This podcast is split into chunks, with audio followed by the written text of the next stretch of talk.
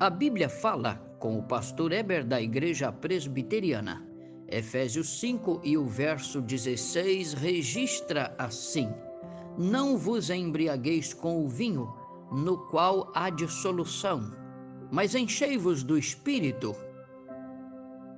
Por que Deus dá esse imperativo de forma tão enfática? Para evitar tragédias. Claro, como aquela de sete pessoas que estavam num veículo indo para a praia.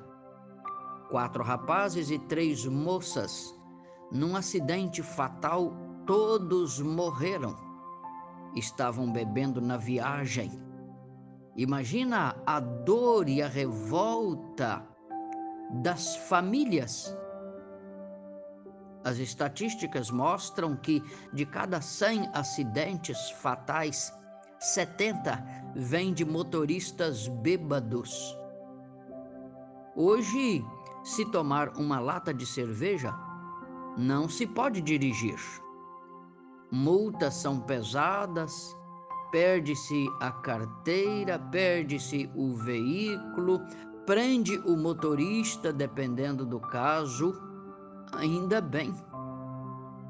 Mas, mesmo com todos estes riscos e avisos que pressionam as pessoas, bebe-se ainda em festinhas, em grupos, nas calçadas, em casa, datas especiais como Natal, Ano Novo, um aniversário. Ah, nos botiquins nem se fala é um caminho a pecar e a trazer somente aborrecimentos, profundas perdas e dores. É um caminho sem futuro, sem expectativa para quem bebe, assim como para a família dele. Lembra do Sozeca? O Sozeca, coitado, todo dia vinha do serviço, ia direto para o boteco. Saía de lá ruim, tão ruim que só os cachorros ficavam perto dele. A esposa dele é uma sofredora. Nunca teve alegria de ver o marido bem. Os filhos choram e têm vergonha de ver o pai tão decadente, um bagaço. Quanta dó eu tenho daquelas crianças. É para evitar tragédias assim que a Bíblia diz, e diz em outros textos como esses que passo a ler. Para quem são os pesares, as rixas, as queixas, as feridas, os olhos vermelhos? Para os que bebem vinho e bebida forte. Não olhe para as bebidas, porque te morderá como cobra, te picará como serpente venenosa. Os teus olhos verão coisas esquisitas e você falará perversidades. Isso está em Provérbios 23, a partir do verso 29. Não esteja entre os bebedores de vinho, nem entre os comilões de carne, porque o beberrão e o comilão caem em pobreza, em sonolência e em trapos. Provérbios 23 e o verso 20 e 21.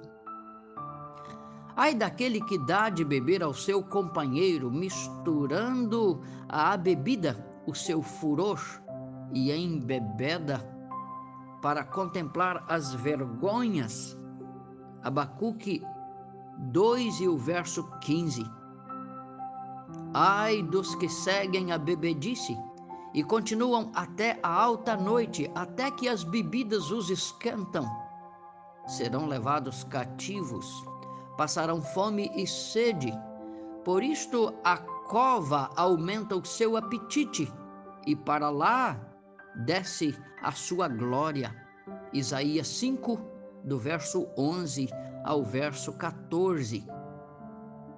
Andemos dignamente, quer dizer, com dignidade, em pleno dia, não em orgias e bebedices, não em dissoluções, contendas e ciúmes. Romanos 3 e o verso 13. Basta o tempo decorrido quando fizeram a vontade dos gentios, quando andastes em dissoluções, bebedeiras e em detestáveis idolatrias. 1 de Pedro 4 e o verso 3. Significa que Pedro está dizendo: basta, chega o tempo das imoralidades, das bebedeiras, dos ídolos o vinho é escarnecedor e a bebida forte alvoroçadora, quer dizer, só causa alvoroço. Todo aquele que por eles é vencido não é sábio. Provérbios 20 e o verso 1.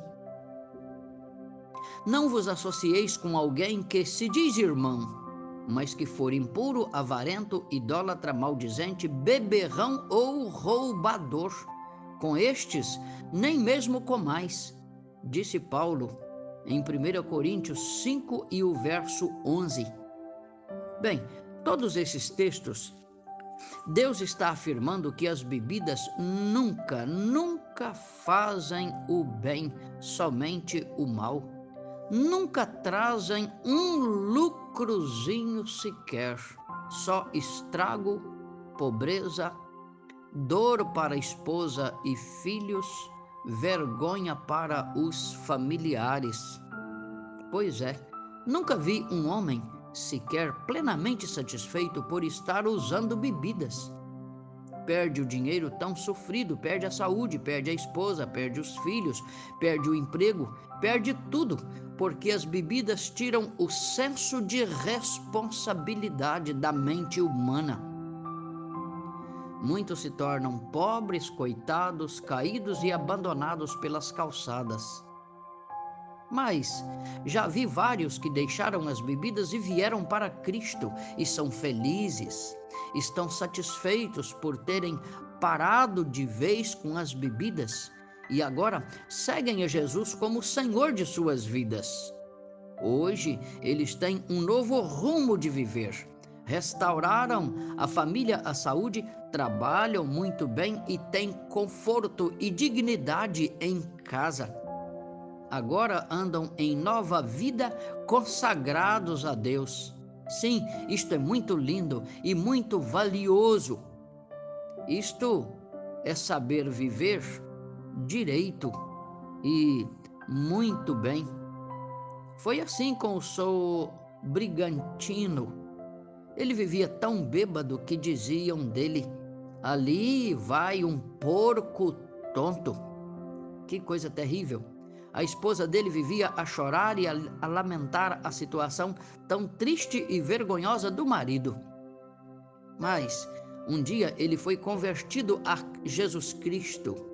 Hoje ele é um crente e até canta no coral da igreja ele tem alegria e vibra com a vida. A esposa é tão agradecida a Deus pela mudança dele. Na igreja está agora o seu divertimento, o seu contentamento e a sua esperança.